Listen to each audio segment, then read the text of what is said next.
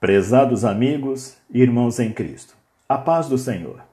Na resenha devocional de hoje, quero abordar o tema sob o título Como viver a vida de forma plena. E para que a exposição não fique muito extensa, dividi em, dois, em duas partes. Amanhã eu dou prosseguimento né, ao mesmo tema, sob uma nova ótica, um novo aspecto. E para sustentar essa temática, recorro ao texto bíblico que se encontra em Eclesiastes, capítulo 11, verso 9, quando diz assim: Alegre-se, jovem, na sua mocidade. Seja feliz o seu coração nos dias da sua juventude. Siga por onde seu coração mandar, até onde a sua vista alcançar mas saiba que por todas essas coisas Deus o trará julgamento. Como viver a vida de forma plena? Esta é uma proposta não muito fácil de se responder. Da perspectiva da filosofia, certamente nem há uma resposta fechada. Já diziam Sócrates e Platão que devemos pensar para viver. Pensar antes de agir para fazer escolhas com base em um propósito. Isto implica em usar a razão e fazer escolhas. Escolhas inteligentes após uma breve reflexão. Epícoro, filósofo aluno da Academia de Platão, já resumiu muito bem, afirmando toda sabedoria deve ser adequada à vida, à ética. Afinal, pensamos para viver melhor e não vivemos para pensar melhor. O estoico romano Sêneca não pensava diferente. Para ele, a felicidade da alma e do corpo é um dever moral. Temos o dever de sermos felizes, lamentando menos, desejando menos e amando mais. No decorrer dessa resenha, também farei uma breve análise da relação entre Deus e a vida humana. Mesmo quem não crê deve admitir a pertinência dessa discussão. Afinal, a fé em Deus e seus ensinamentos sempre estiveram presentes e interferiram na nossa maneira de agir e de ver o mundo, quer queiramos ou não. Rousseau desenvolve o pensamento de Kant, afirmando que o ser humano, antes de tudo, é um ser de razão e liberdade. Ele tem preferências e seu comportamento é fortemente influenciado pelo ambiente, segundo Rousseau.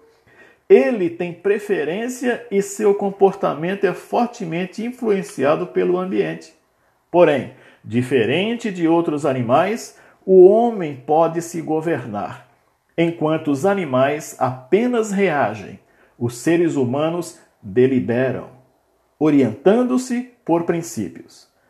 Desde primórdios, a humanidade vive de forma irresponsável, leviana, imatura, caminhando na contramão de tudo o que penso ser o ideal para viver a vida de forma plena.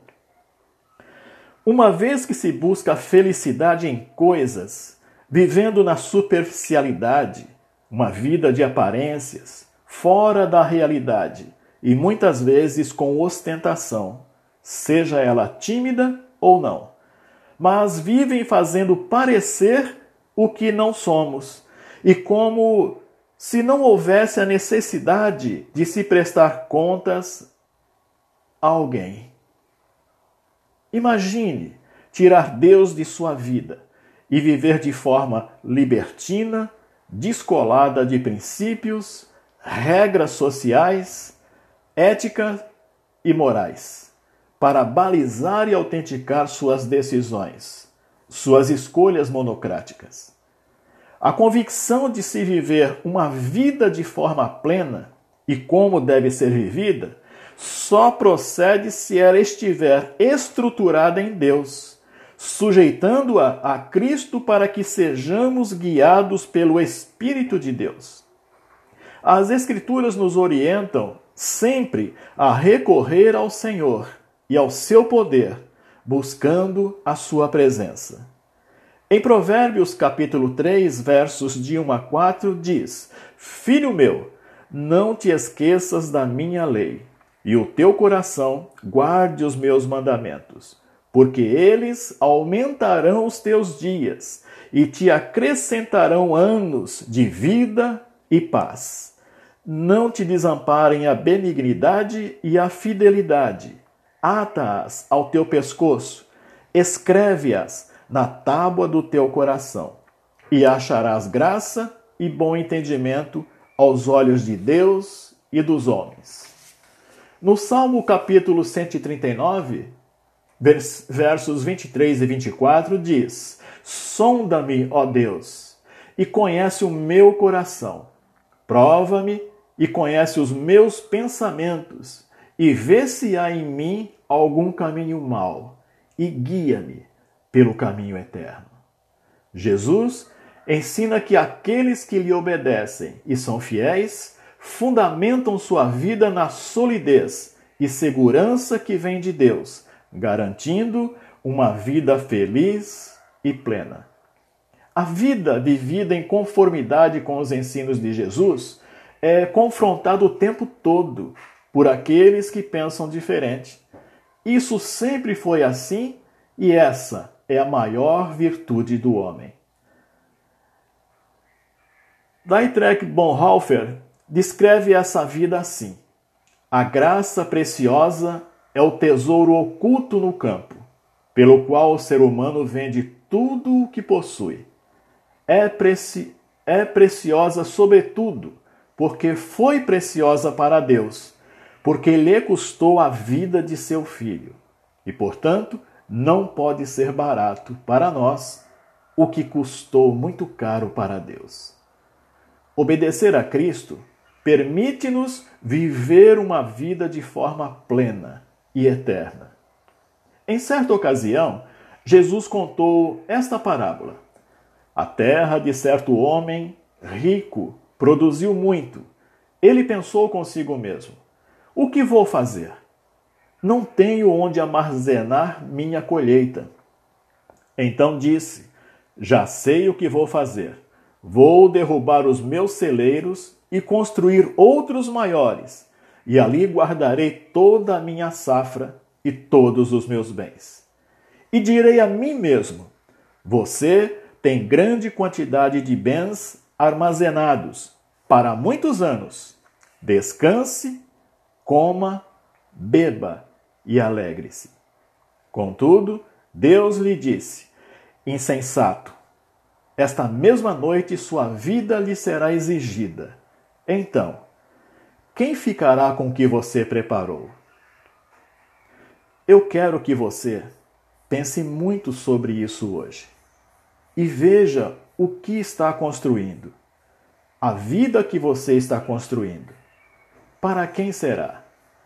O homem que projeta seus planos sem sujeitá-los à vontade de Deus Jesus o chama de insensato, de louco. O valor de um homem não está nos bens que ele possui. O perigo consiste em colocar a riqueza acima de Jesus, na terra, onde a traça e a ferrugem corrói. A Bíblia nos adverte com uma ordem imperativa: buscai antes o reino de Deus e todas estas coisas vos serão acrescentadas.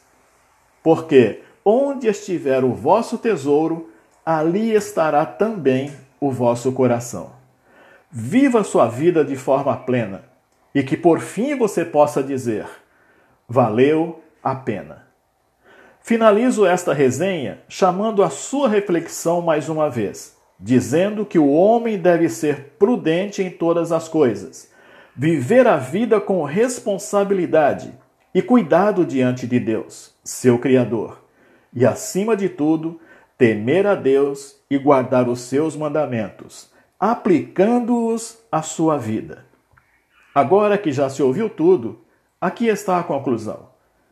Tema a Deus e obedeça aos seus mandamentos, porque isso é essencial para o homem, pois Deus trará julgamento tudo o que foi feito, inclusive tudo o que está escondido, seja bom, seja mal.